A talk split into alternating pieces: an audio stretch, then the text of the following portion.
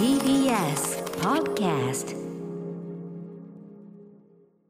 時刻は夜8時を過ぎました。12月20日火曜日。TBS ラジオキーステーションに生放送でお送りしているアフターシックスジャンクション。略してアトロク。パーソナリティの私ラップグループライムスター歌丸です。そして火曜パートナーの宇垣美里です。さてここからは聞けば世界の見え方がちょっと変わるといいなな特集コーナービヨンドザカルチャー。さあということでもうこのね曲が最高すぎてどんどん読み方が ね。弾んできちゃうんだけど、ね。えーまず今夜のゲストからご紹介しましょう、えー、文筆家のまず鈴木みのりさんですこんばんどうは。もいらっしゃいませよはろしくお願いしますはいお願いします。さあそしてもう一方ですあやちょことアイドルの、えー和田彩香さんですいらっしゃいませこんばんは、和田彩香です。よろしくお願いしどうます。もよろしくお願いします。はいということで和田さんあの、お帰りなさいませとか一時帰国中という感じですあ、かね。そうですね。はい。いはい。や素晴らしいでもまさかスタジオでお会いできると思わなかったんで。ありがとうございます。ありがとうございますなんてお願いします。あのねマネの話もしたいんですよ。あの練馬区立もういいですよ。今日は違うテーマだから。時間があるから今日はダメ。あダメだダメだ それダメだ。はいということで、はい、ということで今夜はえっと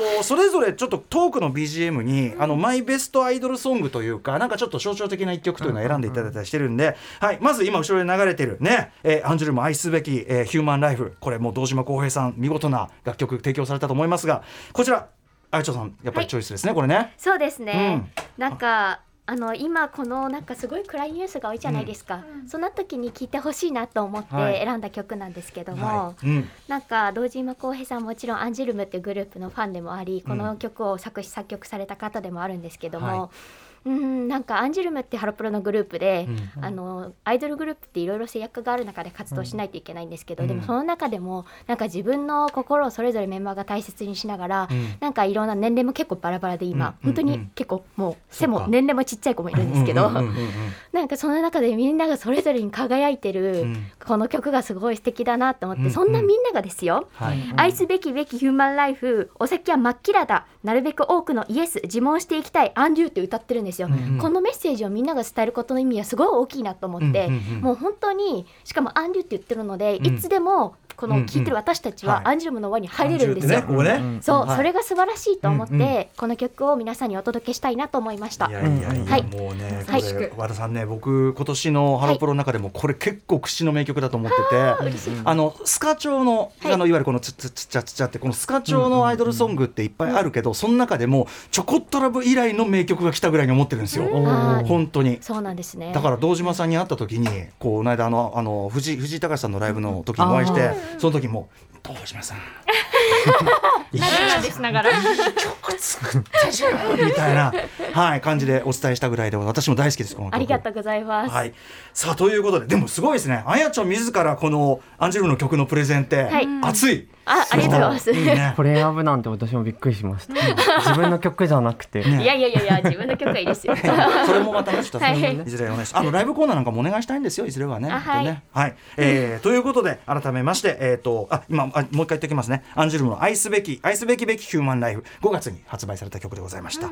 ということで、えーそれぞれが好きなアイドルソングを聴きながら今夜話していくのはこんなテーマです。みんなでアイドルの今と未来について考えてみる特集フィーチャリング鈴木みのりさんそして和田彩香さあら。んはい、えー、今かかってる曲はまた全然感じの違う、えーミッシー・エリオット、ね、アメリカのラッパー、ミュージシャンとかね、はい、ミッシー・エリオット、2003年の曲、えーパッサ・ダッチという曲でございます。これは鈴木みのりさんチョイスですね。鈴木さんのこれはもう、マイベストアイドルソングということで。ベストっていうか、いや最近ちょっとミッシーのこと考えてて、なんか。それで選んだって感じです。でもあのーなんか私の中で、まあ、そのヒップホップとか R&B をうん。2000年前後ぐらいにうん。好きになったんですけど、はい。まあ、その序盤でジャネット・ジャクソンとかと合わせてこう好きになった一人はい。なんですけど、うん。なんかそのこう規範的なその女性性みたいなものでもないし、そのなんていうのかな。その異性愛っぽい感じの中で、そのなんていうの曲を作るとかうん。歌うとかっていうこと以外の表現方法を女性がやってるっていうことがすごくこうなんかあのなんか憧れっていうか、あこういうやり方もあるんだとか、うんもうとにかくかっこいいし、はい。なんかそういうなんかねクイアネスみたいなところも含めて、うんうん。なんかちょっと、うん。今最近曲この曲聴いてたのではい。うん。選んだって感じで、うんそうですね。いやーでもおっしゃる通りミッシー・エリオットうん。はその2000年代のね初頭なんかすごいまたイケイケギラギラ時代だからヒップホップがうん。割とどっちかっていうとステレオタイプなうん。まあマッチョ感もそうだしうん。そのまあその異性愛感というかなそのセクシャルな表現とかも結構まあわざと露白的にセクシャルなんだなステレオタイプな感じぐらいだったんだけどその結構ど真ん中で大ヒット飛ばしながらミッシー・エリオットがおっしゃった通りうん。もうどこにもカテゴライズ不能な存在感とあとやっぱ自分で音を作ってこううん。革新していくそのトレンドセッターでもあるじゃないですか。そうなんですね。ルフコントロールって意味でも群を抜いたものがありますよね。本当にそれが。でジャネット・ジャクソンもその前にいたけどジャネットと違ってもうちょっとそのねそのセクシャルな女性性っていうことじゃないところで表現してるっていうのがなんかまたうん、今？いわゆる美人として来てるわけじゃないもんね全然ね。今の時代まさにってちょっと思ったので、めっちゃかっこいいよミッシェルオと、僕も大好きです。はい、尊敬する。すいません。でも今今重要性っていうのは今振り返るとよりっていうのはすごいそうかもしれない。そうそう。はい。ということでミッシー・エリオットに載せながら今夜の特集のご説明をしておきましょう。はい。11月末に発売されたフェミニズム雑誌「エトセトラ」において「アイドル労働リップ」と題した特集が掲載されました。その中身はアイドルの労働問題や心身のケアさらにはアイドルを消費するってどういうこと？アイドルってそもそもどんな存在なの？などアイドルの今と未来に関わるトピックを時にアイドル本人たちも加わって考える濃密な内容となっています。私もちょこっと文章を寄せさせていただきました。ね、寄稿されていると。はい、ということでこの特集記事、えーいうふうに、まあ特えー特集編集ということで切り盛りされたのは、えーこの文筆家鈴木みのりさんと元アンジュルムあやちょこと和田彩香さんお二人ということで。でこのお二人からこの番組「アフターシックスジャンクション」でもぜひこの、えー流れでアイドルの話がしたいとお指名を受けたため今夜はアイドルの今と未来についてみんなであれこれと語らっていこうという、はい。えー特集ということになりました。ありがとうございますこんなね、はい。はい、この場を選んでいただきまして、えー改めてお二人のご紹介もしておきましょうかね。はい、それではまず鈴木みのりさんのご紹介から、鈴木みのりさんは1982年生まれのライター文筆家。ジェンダーやセクシャリティの視点フェミニズムクイア理論の関心から小説映画芸術について執筆。主な執筆先は ID ジャパン現代思想新潮スバルなどまた早稲田文学増刊家族にて短編小説「ほころび」を発表されています。はい。えーまあ、この番組では本当にいろんな形でね、うん。ドラマの話なんかでもね、はい。お世話になっております。ねユーフォリア特集なんかもお世話になりました、はい。続きまして、えー和田彩香さんのご紹介もお願いします、はい。和田彩香さんは1994年生まれのアイドル。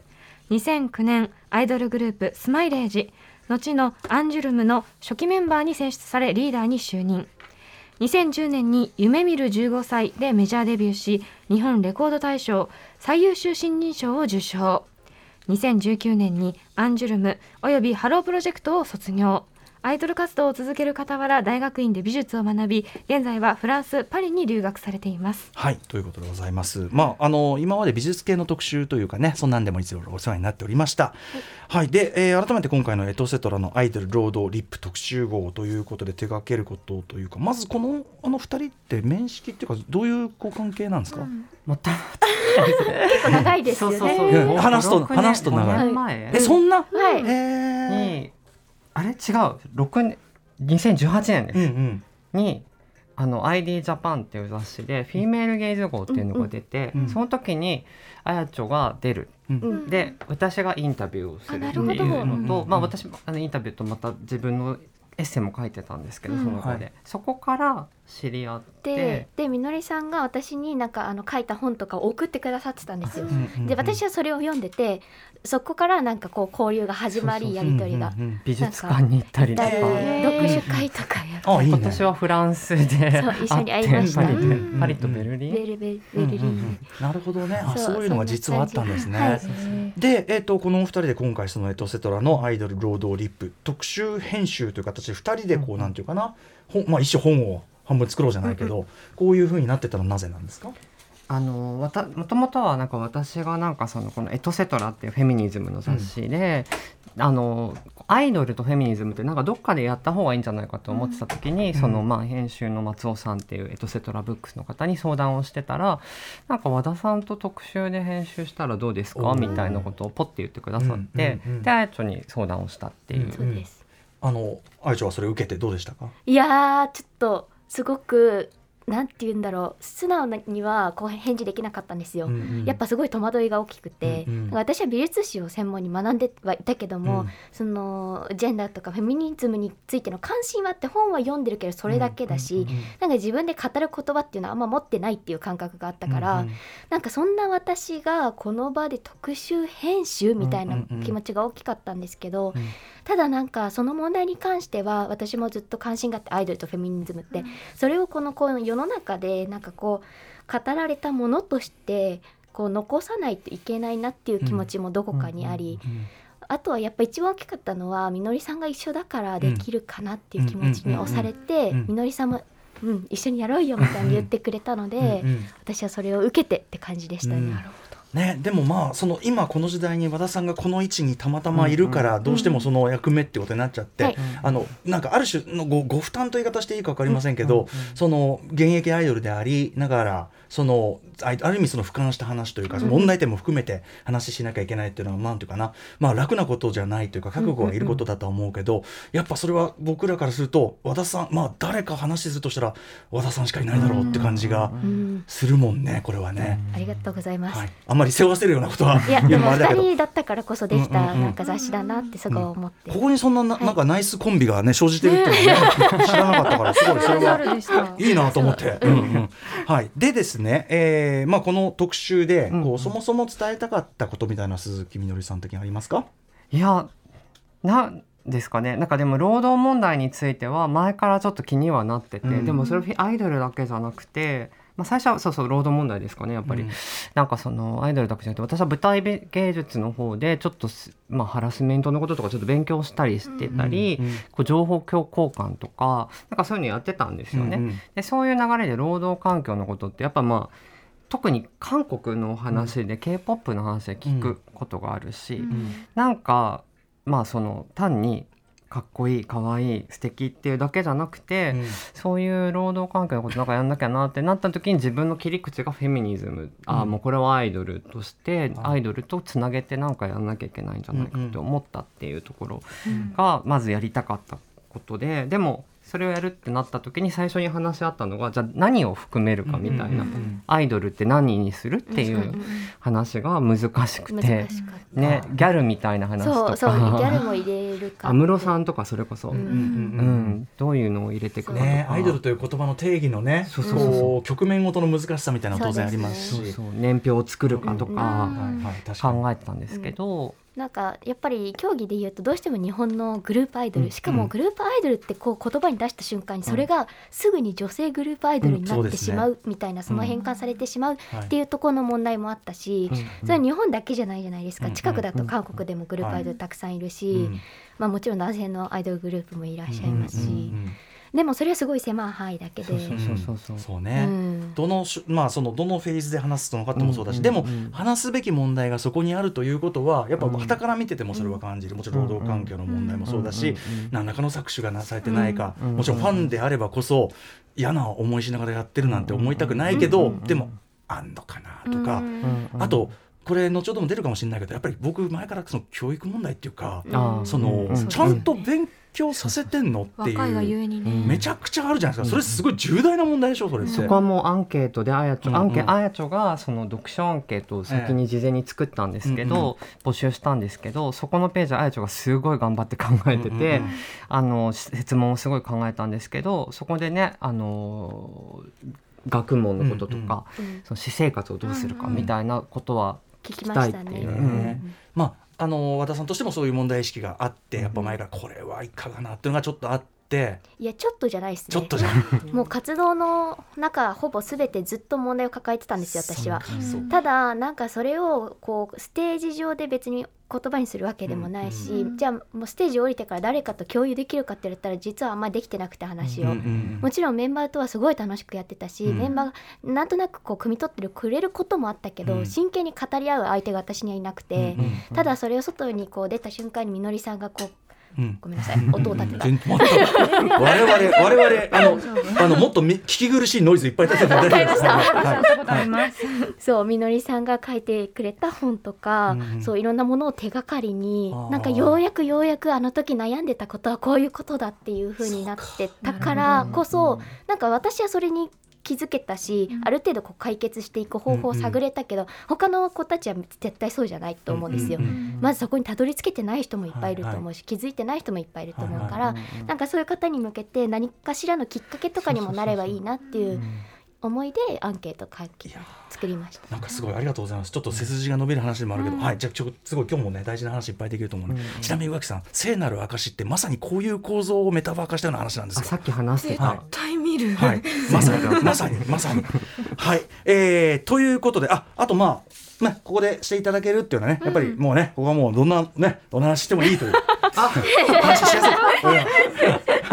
うん。選んでいただいてっていう。そうそうそうまあでもあの立場がそれぞれさアイドル僕もアイドル楽曲の話とかするけど、うんうん。まあいわゆるアイドルファンとかとちょっとまたスタンス違うし、うんうん。宇垣さんまた全然またねね。もう推しに対するねいろいろあれっていうのはあるけど、うんうんうん。ちょっとフェーズそれぞれ違うじゃないですか、それでも鈴木さん的にはこれはいい感じだなっていうかこのバランスでってやっぱり、まあ、例えばさっきの話にちょっと戻すとアイドルを何に含めるかってなった時に、まあ、いわゆる女子アナっていうああの記号みたいな話もある確かに。よね、どうしようとか。なんならアイドルみたいなとこありますもん。ね、う。んそうそう。それを、まあ、週刊誌で取られちゃうとかも含めて、確かに。そういう問題も含めてなんかその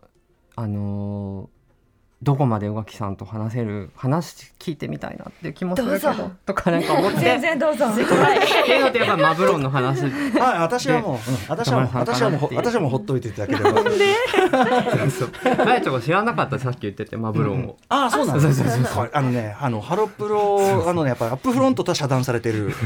とこあるかもしれないそうでもあのずっと真面目に楽曲を、すごく丁寧に聴いて頑張ってやってます。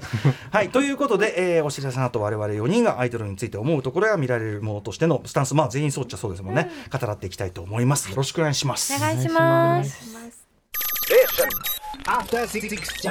時刻は8時18分。生放送でお送りしています。アフターシックスジャンクションはい、えーこの時間はみんなでアイドルの今と未来について考えてみる特集。ゲストは文筆家鈴木みのりさんとアイドルのあやちょこと和田彩香さんです、えーお二人よろしくお願いします。お願いしま。ます。さて今、えー、かかり出しているこの曲は宇垣さん選曲ですか？はいそうなんです。あのアイドル難しいと思ってあんまりそのアイドルを追っかけたことがなかったので、うん。ただ今私がすごく好きでなんかこの人の背中を追っかけたいって思ってるのがリナ沢山さんで、うん。この曲はね。リナ沢山の「This Hell」なんですけど、なんか彼女のそのなんて言うんだろう。自分がこう、まあ、見られる立場であり発表する立場だからこそこの世界にみんなを連れていくんだっていう考え方がすごく好きで「This Hell」もこんなクソみたいな世界だけどぶっ飛ばしてやろうぜみたいな曲のまあメッセージがすごく好きなので選ばせていただきました。はい、さすがでございます、めっちゃかっこいいよねこれね。ねかっこいい。はい、さあということでここから特集本編を始めていきたいと思います。えーと先ほどから説明している雑誌エトストロン、えーアイドル労働リップこの特集の中にはアイドルの未来のためのアンケートという記事があります、えーこちら現役アイドルや元アイドル裏方さんアイドルファンなどが参加した一大アンケート記事、アイドルの現状や問題点についてさまざまな角度から意見が寄せられているということで今夜はまあそのスピンオフ、まあ、企画というフォーマットを取り、えー我々4人が同じアンケートに回答したものをあらかじめ用意しておいてそこをベースにお話を広げていければなと、まあでもあのそこから自由活発にこう進んでいけばいいかなと思っております。さあということでまず、えー、ドア玉の質問でございます。1あなたにとってアイドル過去アイドル的存在も含むとは何ですか？またその魅力とは何ですか？まあこれはだからアイドルという、まあ、ワードというか文化というか、それに対するそれぞれのどう定義するかということですよね。で定義するかイコールその人の立ち位置表明でもありましょうから、まずはこれ順番的に。じゃあ、えー、じゃあみのりさんからいきましょうか。はい。なんかえっとまあ、テレビとか映画とかラジオとか雑誌とかそういうメディア、まあ、SNS、今だとインターネットとか SNS を通メディアを通じてこう何かさっきの憧れ背中を追っかけたい追っかけたいじゃないけど、ロールモデルになったりだとか、時々なんかその作っ作詞作曲とか何か制作してる人だったらなんかそのそこを通してこうちょっとイマジナリーフレンドじゃないけど、なんか自分の親しい存在になったりとかあるいはプロパガンダとしてこうなんかせちょっとこう急になんかあれになっちゃうけど、うんうん。なんか政治的ななんかその思想とかをこう何かな何らかのそれを広めたりするような存在、そのアイコンになるってことですそうよね。そうそうそう、はい。それを広告塔じゃないですけど、うんうん。なったりする存在かなってちょっとそのいいわゆる歌って踊ってっていうそのひ、狭い意味ではなくて、うんうん。ちょっと抽象的なんですけどそういうことをかなって思ってえーとまあ、具体的に自分が特に20代の時はそういう存在として思い浮かんでるのはさっきのミッシーもそうだし、あとさっき名前挙げたジャネット・ジャクソンもそうだしあと宇多田ヒカルさんのなんかちょっとどうどうほぼ年齢が一緒なので、うん2000年前後から、うん、20代前半とかは本当に彼女が彼女って今言っちゃいけないんだ、えー、とノンバイナリーだから、宇多田さんが光さんがその言ってたこととか書いてたことっていうのは、その自分がみそれこそ身近にいないさっきあやちょが言ってたような、うん。うん自分の考えてるようなことと身近な人がいない時に、うん。あ光さんこういうこと考えてるんだっていうこうなんか他には話し相手がいない時にすごい。ひかるさんが発信してたメッセージとかをすごい読んで、なんかあのうん。一人じゃないんだ一人じゃないんだっていう気持ちになってたみたいなのがあって、うん。皆さんにとってはじゃあ割とそのアイドルという、まあ、大きく大くくりでいいですけど、うん。結構切実にうん。求めているっていうか必要としているものでもあってそうまあ、特になんかちょっとステラ・テナントっていうモデルさんは去年亡くなっちゃったんですけど、うん。あのその私がずっとなんかそのいわゆる髪の毛を伸ばして、なんかこう綺麗にする女性像みたいなのがあんまり自分のロールモデルとしてはまらなかったんですけど、あのその中でずっとなんかこうノーブルなこうなんか、まあ、マニッシュとか、うん。そういう髪の毛もずっと短いままなんですけどで胸もちっちゃくてなんか骨張っててみたいな人で、なんか見た目的にはそうパーソナリティは全然知らないんですけどあ自分の体とステラ・テナントの体なんかもしかしたら似てるところあるかもみたいな感じで、その非規範的なそのなんか女性性みたいなのをこうでできない自分のうん。よりどころにしてたみたいなのはすごく切実なところちょっとありますね。これはでもね一つアイドルっていうものがその誰によってどういうだけ切実にその必要とされているかとかそうですね。んねでもねすごくいい話ですねそれはね、うんうん。はい。そしてでもある意味まあその中の人と言いましょうか、うん。でもある。和田さんいかがですか？えー私はアイドルグループに日本のアイドルグループにいた立場としてはなんか何にでもなれる存在だなって結構ずっと思ってて、うんというのもなんかアイドルグループって基本的にはライブ活動とか歌とダンスみたいなの基本にしつつ、でも結構いろんな仕事やるんですよ、うんうん。握手会もそうだし、うん。トークイベントみたいなのでお話しすることもあれば、モデルとか俳優みたいなことをやったり、私だともう美術のことが好きだったら美術のお仕事をしたりだとか、うんうん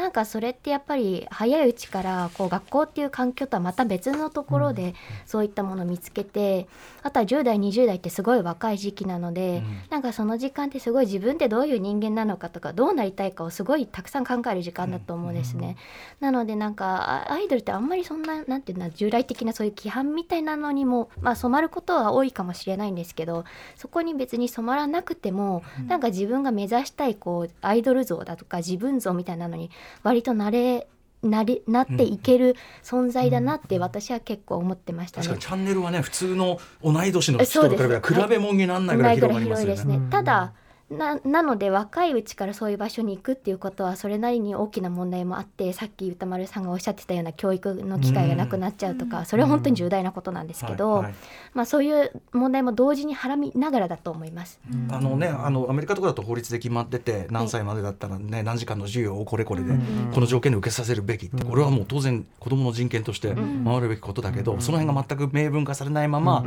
まあ現場の裁量という名のなんとなくお忙しいでしょうしね。はい。流れてっちゃうというのはこれは結構重大な問題としてあったりすると。ただまあそうですね。だからその人がしっかりしてるかみたいなその個人差がすごい激しくなってきちゃいません、ああそれもあるし結局仕事が忙しくても学校行くの嫌になっちゃうんですよ。うんうんうんなんか私も大学を行きながらやってたのですごい思ったんですけど、私好きなことを学びたいだったから行けたんですよ。うん。確かに。ただこれが別に好きなことでもなく中学高校みたいなの行かないといけないみたいなのだとそりゃ休みますよね。うんうんまあうん。な確かに。テスト勉強のためだけに、うん、いやないないないない。うん。だって将来自分はアイドルになるなんですからうん勉強の意味がないじゃないですか。そうですよね。うん。まあちょっとここはだからちゃんと本当は法律も含めてシステム化していかなきゃいけないことですよね本当はね。はい、えー、そんな話じゃあありがとうございます。和田さんご自身がこうでもやっぱりアイドルに憧れたりいいなと思うからなりたかったわけでしょ？いやではなくないんだ。なんか私はもともとはもう親の勧めで入れられたんですけどかなんかいつの間にか目覚めて、うん。あここでなんかなんかアイドルになりたいっていうよりちゃんと仕事こなさないとみたいな意識が強くてなるほど。なんかそこからどんどん意欲的になっていったっていうのが流れでしたね。そうかそうか。責そうし責任感とあそうですそこが湧いてきたというかそうかそうですそうかそうか。いや重いなやっぱ和田さんみたいな はい、はい。えーそして宇垣さんいかがですか？そうですねアイドルってすごく広いと思うんですけどまずはアイドルと自称してる人っていうのはすごくいると思っていて、うんうんアイドル。そしてあの私のイメージなんですけれども、まあ、その例えば俳優とかモデルとかもそうだしダンスとか歌というスキル以上にその,、まあ、その見た目プラス人格というか、うんその過程人生の姿みたいなもの、い人となりとか生き様みたいなものを商品として売っている。あの意識的かどうかは別として。というところそこを売り出している人っていうのは一つアイドルっぽいなと私が感じるのかなというふうに思います。でただその魅力ってなんだろうって多分生き様そのものを売ってるからこそのすごく生々しいエネルギーと、同じ世界に生きてるがゆえの距離感の近さうん。かなと思っていてさらにそれを多分見せてくれるしそれが魅力だからこそ見てるうちになんか知ってる人みたいな気持ちになっちゃう。友達みたいなそのまあ近い人みたいな気持ちで応援できるのはすごく楽しいことだと思うけど、別に友達じゃないっていうところが問題なのかなって思います。なるほどその距離感が見余りやすい構造がすでにあるというかね。でもそれが魅力でもあるんだろうなとは思いますけど、ね。そこはね。うん。うんう。んって思っちゃうかなって。はい宇垣さんご自身はそういういわいわゆるうん。その競技のアイドルにはまったみたいなのはあんまないんですか？なんか多分人間に興味がない可能性がある。そんそんなわけはその人の例えば歌が好きなアイドルもいたうんうん。うん。しうん。ダンスがかっこいいとかもあったけど、うん。なんかステージを降りたその人たちにだから表現物には燃えあ尽きるけども。そうそうそう,、んんん。全くそのなぜならそのなんていうかそこは別になんていうの好きに生きてほしいみたいな。私もそれ求められても困るし、うんうんうんうんみたいなそれはなんかなぜか小さい頃からありましたね、あずっとそのスタンスなんですね。うん。まあそれは親の考え方ももちろんあると思いますけどね、私もでも、まあ宇垣さんも近いもので、うん。あのまあアイドルソング表とかずっとやってはいますけど、うん。その表現物としてのアイドルアイドルソングの中に偏在する超いい曲みたいなものに興味があるのであって、うん。あんまもう現場も行かないし、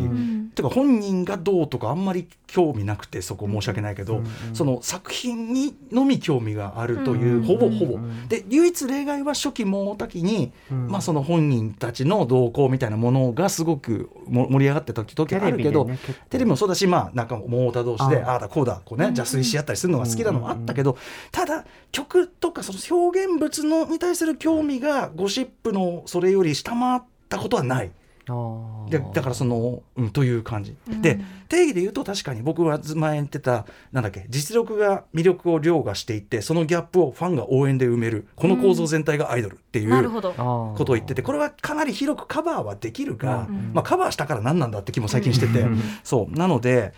まあ、僕自身は、まあ、とにかく曲が興味ある。ただその曲の中に要するにじゃあ例えばヒップホップも好きだし他のいわゆるいわゆるこう他の音楽も好きだけど、アイドル的音楽の中にしかない何かは確かにあって、うん。それが何かっていうのはちょっとずっと考え込んじゃう。っていうのはちょっとそのこ旧来的な定義に入りきらない優れた作品とかうん活動スタンスみたいなものが増えてきちゃって。うん例えばそのうん人に曲を書いてもらってやらせてるのが基本的にアイドルだって言ってたのに今もう自分で曲書いたりなんならトラックまで作ってでもどう見たってアイドルみたいな人もいるしで超かっこいいみたいな。だからちょっとその辺はてあの考え直さなきゃいけないんだけどでそのまあ考え直しの途中なんですがでもなんかね僕の中ではなんかニューウェーブがかっこいいみたいなのとアイドルがいいはちょっと通じるっていうか。何かなんですよね。なんかちょっとこうかっこよさとキュートさとキッチュさが全部混ざってるっていうか、アンバランスってことですアね。ンバランスそうだね。そう言ってもいいかもしれないし。いやなんか例えば私が前この今年の頭に出させてもらったその「イリチル NCT127」とかを聞いてると、はい。やっぱりこう音楽の中であこれ誰が歌ってるっていうそのここがはっきりする時にやっぱりアイドルソングっていうか、なんかそのこんなにたくさんグループで人がいるので、まあ、じゃあじゃあソロアイドルは何なんだって話になってくるんですけど。まあまあでもでもこうまあこうがってさっき言ったそのその人の素みたいなのが見えた時にみたいな。だから表現物としていいけどこあここすちょっと素が見えたって時にアイドル的萌えが生じるとかは、うんだからそんなのウータンクランだってさ次から、次次から次へとさ次から次へとルックス抜群のさお俺たちなりのねルックス抜抜群のおじさんたちが現れてさうまいラップさあれはアイドルグループと言っても僕はねよくモーニン娘。説明するのに、ウータンあれはウータンクランですよあそごめんなさい。ベラベラベラベラ言ってすみません。まあそんな感じ。それぞれこんなね。全然違うね4人ともね。ね、同じアイドルの話をしているはずなのに。はい、というようなのをセッティングに先に行きましょうかね。はい。えーということで続いて質問2でございます。はい。アイドルまあ、アイドル的存在、まあ、講義のものも含む、とそのファンまあ、リスナー、読者、わかんない、どのぐらいの距離感かも含めて、まあ、ファンの関係はどのようなものが理想だと思いますか、えーファンとして、そしてやはりあの人前に出て、ファンを持つ側でもあるというものとして、お互い答えていきましょうというくだりです。ここが一番ちょっと熱くなるかもしれませんが、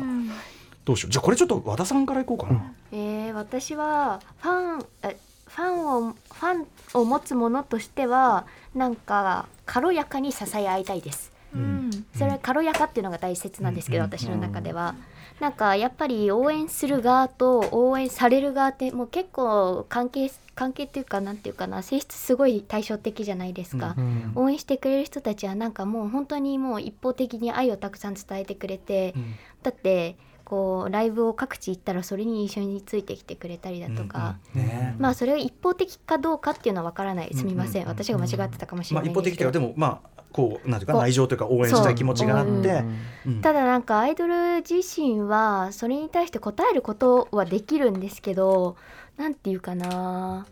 うーん。難しいな。でもね全力のパフォ要するにその例えばチケットとかはい。CD を買うとかっていうのはうん一個一個に対して、まあ、例えばライブだったらはい。地方にまで来てもらってうん何人返せるかって言ったら全力でいいでパフォーマンスをするってことじゃない、まあ、それぼ僕はそれで完結まずは完結してると思いますけど、けどやっぱり違いますね。なんかファンの方って本当にずっと好きでいてくれるじゃないですか。うんけど私たちは別にファンのことをずっと好きでいるっていうのは、うんうん。なんかそこには差があるような気がしてて、うんお互いの好きの度合いには。もちろんなんか私的にはグループにいた時はすごい戦友みたいな感覚が近かったんですよ一番、うん。なんかいろんな波をこうグループにある出来事を一緒に乗り越えた戦友みたいな感じはしてたんですけどかなんかそういう感じうん。だったけど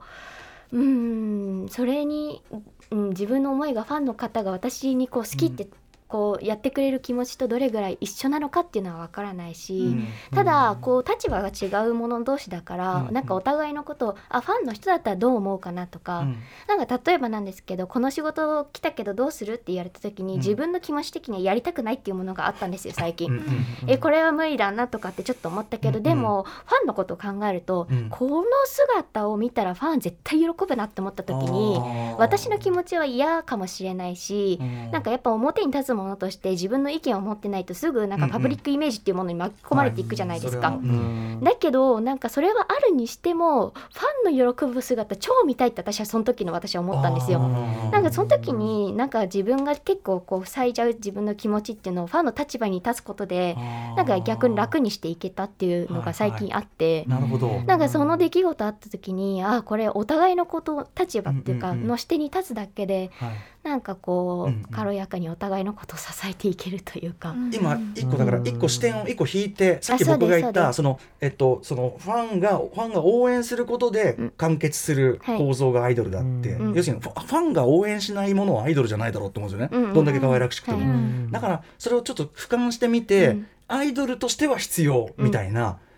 考え方をしたらちょっと楽になったみたいなことですかねやっぱね。いやちょっと難しくて私も今すぐ返答できないんですけうんどうん。今最近そういうことを思った時になんかお互い違う立場の者同士あの子の立場だったらあの人の立場だったらとかって考えることでお互いのことを理解できるしそうね、うん、そっか。あ頑張ろうとも思えたりするっていう関係がいいなって思う。まあ、だからできればファンもそれはあのこういう時はお疲れであろうからとか、うん。これ以上はうんとかもやっぱりそこもあれば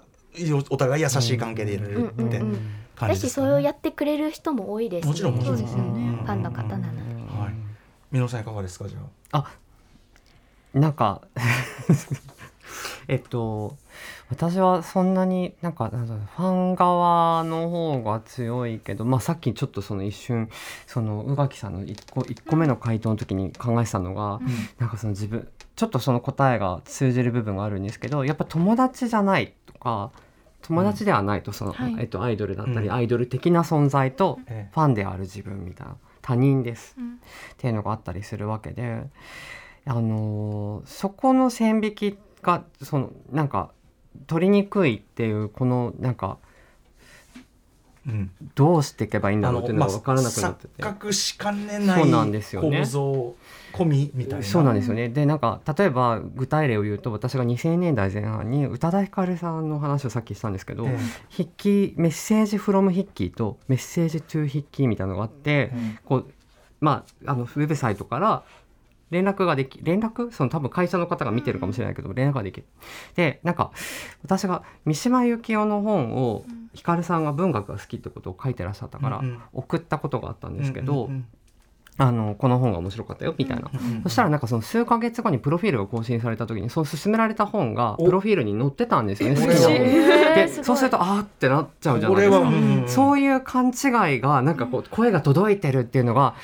こっち勘違いしてるとちょっとそれがこう幻影のように自分の言葉が二人ひかひかりさんに届いてるってなっちゃった時があっていやすごいその当時なんかものすごい失礼なことをもしか言ってたんじゃないかとか今思えば見失ってたかもしれない。見失って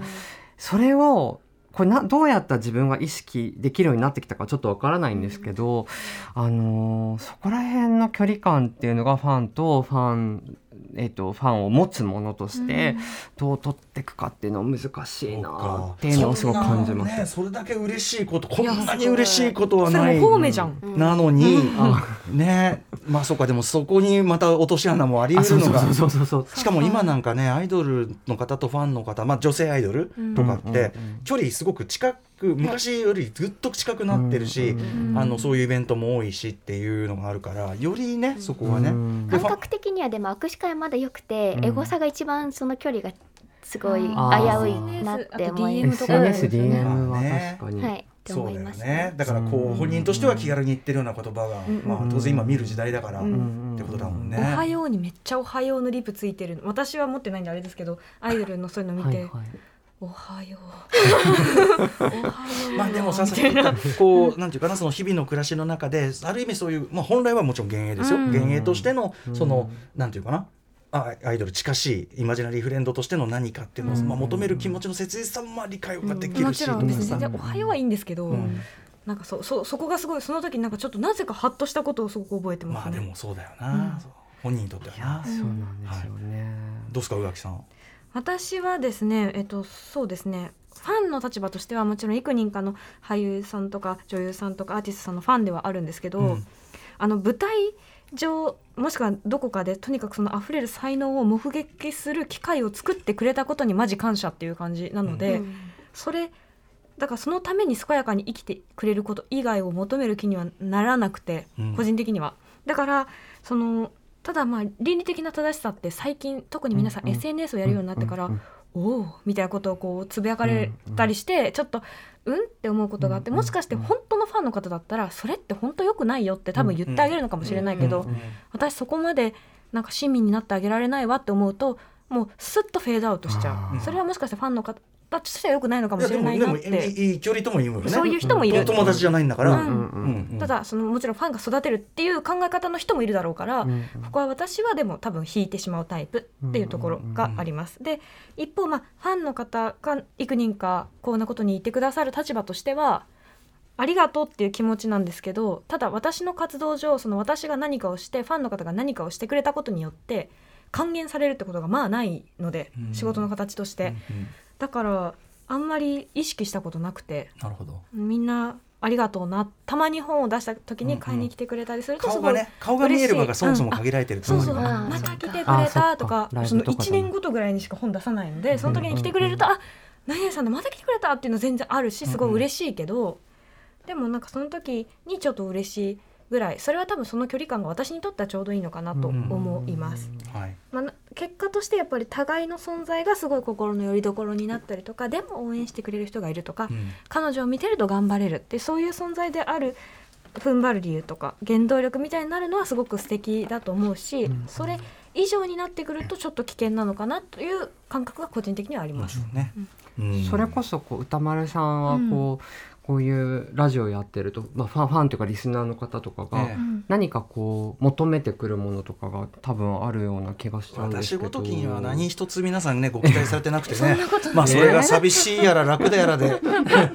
いやいやあのそれは冗談なんだけど。あの一番やっぱその分かりやすいファンの分の構造で言うと、まあ、ラジオはまたそのね近しく感じるって意味では確かにもうアイドル。すね。うん、すすさまじく近しく感じるそういうメディアですからね。うん、まあそれの良し悪しも当然あるんだけどあの今宇垣さんおっしゃったことで僕はそのやっぱ目のなんだろう顔が見えるうん。ファンであるかどうかっていう差は結構あるかなと。要するにライブやる側ライブってでかいと思ってて僕は、うんライブでお客であ一個一人一人でイエーイ自分がやったことにイエーイってなって、そうするとやっぱねそあれがなくなったじゃないコロナで一旦、うん。そうするとああれめちゃくちゃ大事だったみたいな。あそうなんだことに気づいて、うん。そのあれがだからエネルギーもらってるみたいなのってよく言うけど、うん。やる側があれ綺麗事じゃなかったみたいな。へだからそういう意味ではちょっとやっぱりファンの皆さんに対していつもその要するに対価としてね例えばチケット払ってその大会に見合うもしくはそれ以上のパフォーマンスはするようにしてますよ、私作品とか頑張ってるけど、でもそれをだけじゃないやっぱなんかこう応援というものによるこうたなんていうか宝というかこっちのプうんうん。原因をめっちゃもらってたんだ、あへあー。ありがとう、おじさんようおじさんこんなピチピチなのそれかもしれないみたいな。なるほど、うん。お肌の調子がいいそうのはと。そうそう思ったりもしました。一方それが例えば重くなったりとかはないんですか？重くはだから一線超えてきた時ですよねそれはね、ん。だからそのなんていうのかな。やっぱ単純に失礼だったりとか、うんうんうん要するに、まあ、人として失礼なことをしたらいやそれさすがにあなたそのみたいな、うん、それはさすがにあなたみたいなことだし、またそういう時にさすがにあなたって言いそうだからそういうこともしてこないんだあけど。なるほどね。それもあるの。そうだね。でもやっぱりあのある一線。僕はやっぱりあの特にアイドルということに関しては僕はあのいわゆるそのラッパーだったら、うん。もう平凡なことやった瞬間ディスっていいですよっていうのがあるけど、うんまあアイドルとファンの関係ではやっぱり応援する側はなんていうかな。とにかくその無償？その見返りとかそういうことじゃないじゃん応援ってさみたいな。だからなんかこれだけ出したからこれしだとかさなんかそういうことを言い出すと途端にそれはファンっていうか別の名前つけてやるからなみたいな、うん。おこれだけあと裏切られた？なんとかなんなんとかなのに裏切られたみたいなこと言ったらそれはもう別の名前がつく何かになっちゃうと俺は思ってる。だからそれはファンとはもう弱ん俺はっていう、うん。なるほど。あのアイドルシーンの中ではね、というふうに勝手に思ってますが。うん裏切られたっていう人いるよな。いるいる。あそうそうそうなんか裏切られた。報道があるとよく聞きますよね。ねあれ何なんでしょうね。まあ、だからそのイメージがあってもちろんそのなんていうか率先してファンを悲しませる行為をわざわざする必要ももちろんないけど、でもやっぱり基本的にはねその表現物の範囲でうん。本当はとどめとくべき本当はね、うん。うん。なかなかそうもいかないのはねなんなんですかねこれ和田さん。いやアイドルはやっぱり人格売っていかないといけないからなんですかね。なんかだからさっき状態になってる？そのなんかさっき近しく感じる。だからラジオパーソナリティもそうかもしれない、うん。近しく感じることもうん。そのエンタメ性の一部だから、ん。そこで距離感を見誤りやすい、うん。僕もよくだからその、うん。なんでそんなこと言われる人じゃないですよみたいな、うん。突然切れ出したりね、うん。ありますけどやっぱそういうこれなんだろうな、これちょっと今日この場で答えてですね分かんな。い難しいですね。難しい。でもでも、うんいや SNS でそのさっきの「おはよう」の話に通じるかもしれないんですけど、うん。なんかタメ口で話しかけてくる人とか、そういうの見かけたりとかす見ることが、ね。うん。いやそこが失礼の線引きっていうかそう直接知ってる人にそれやりますかっていう、うん。目の前にいる人にそれやりますか、まあ、やる人いるのかな？とかもいろいろ悩むんですけど そういうの見かけると、うんなんかそこの線っていうのが、まあ、SNS とかネットとか、まあ、自分の失敗も含めてうん。なんですけど、なんかそういうことが一個加担してるのかなとかはちょっと考えたりとか。なんかそれでちょっと失礼ですよって本人からこうリプが来たりするじゃないですか、うんうんうんうん。そのもちろんアイドルじゃない人がそういうことすることって多いですけど、そうすると急にびっくりしだすじゃないですか、うんうん、あれなんなん？そうです。まあでもだ、うん。人間やと思ってなかったいやのかだからもやなみたいな。っぱ文字通り距離感を見誤ってて、うんこうあれ 3D みたいなあ見つかるんだみたいなね実在みたいなことなのかもねうんでもそれぐらいやっぱちょっと麻痺させる何かはそのまあ、特に。システム上あるのかもしれない、まあ、あと SNS が近すぎる SNS のかな？は大きいと思う。本当にだってさフラットにすぐそばにいるように感じるもんね。うん。届いちゃうしあと。なんかたまに返事をする人もやっぱいる、うんまあそのね場合によって選んでるんだと思うんですけどそれで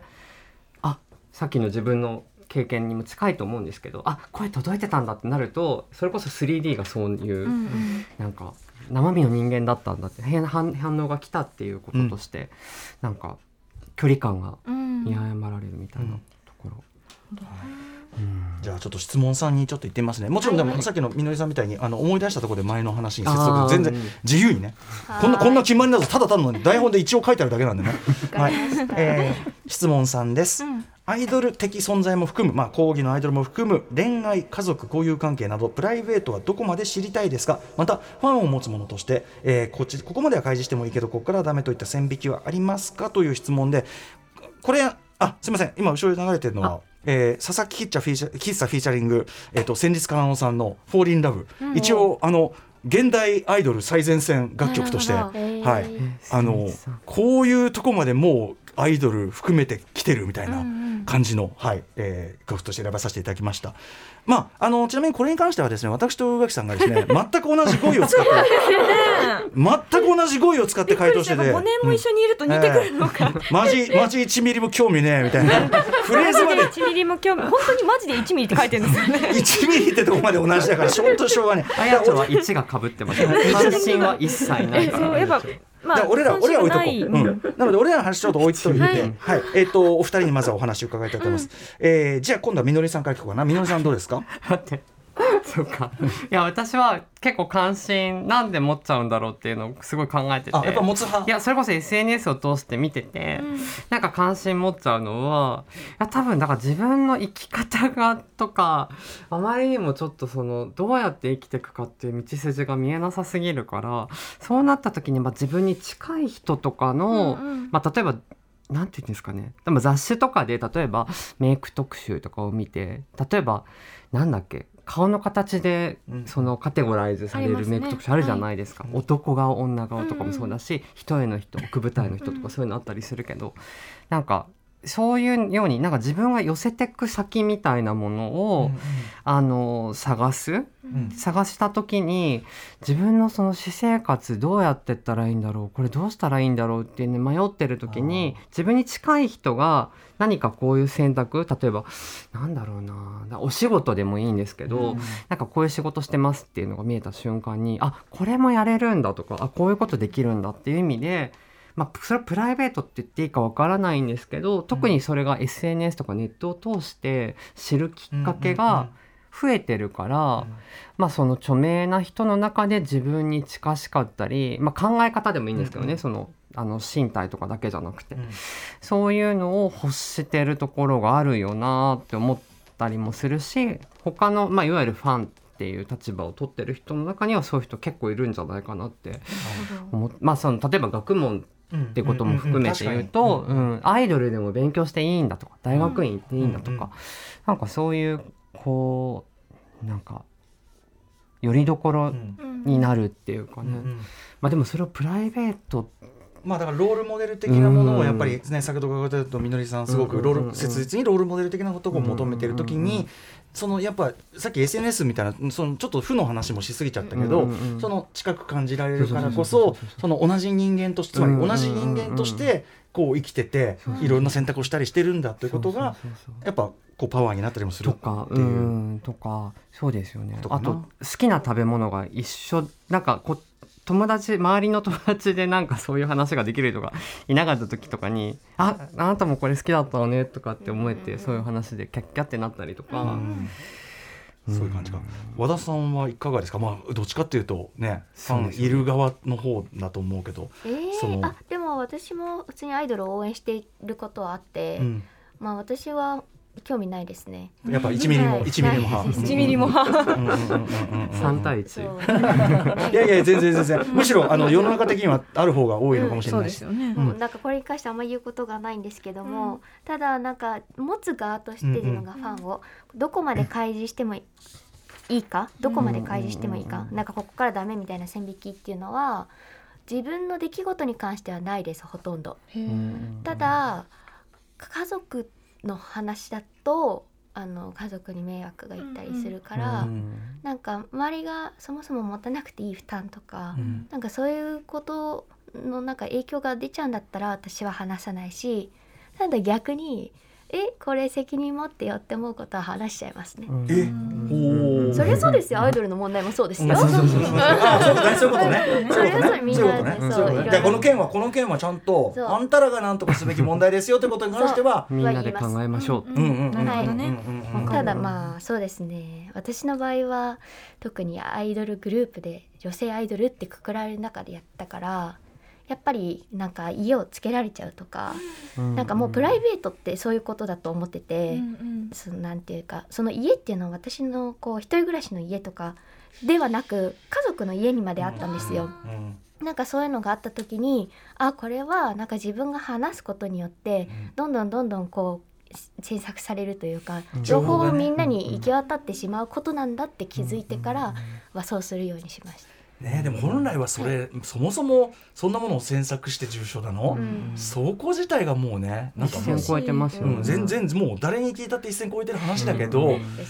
うん。でもうんそれがままあることっていうのが悲しいですよね。なんかあるんだろうなって思っちゃうこと自体にそうわっていうか、うん。ことでもあるよな。週刊誌とかまあそういううん。うんメディアがそういうことやったりとかもしますもんね。そう週刊誌に関しては、うん。あの政治家の不正とかね、うん。あと犯罪の匂いがどうこうとかそういうことならともかく、うん。人が道っ端歩いてて誰と歩いてようがそれを勝手に写真撮ってめ望まぬ形でメディアで使うって、うん。これいつから法律的にありになってんの、うんっていうか、ね。どういう根拠でありなのかが出てきたところをさなんか突撃したりとかさ。これちょっと普通に普通になんでありなのか教えて誰かっていう。うん。で毎な日毎日ヤフーニュースでこう恋愛の話とかでも来ますよね。流れてきますもんね。めっちゃどうでもいいんやけど。うんどうでもいい、まあでもそういうことに関してはちょっとねあの当たり前と思われてることちょっと不情だからみたいなことちょっと本当にこの業界多すぎじゃないですか、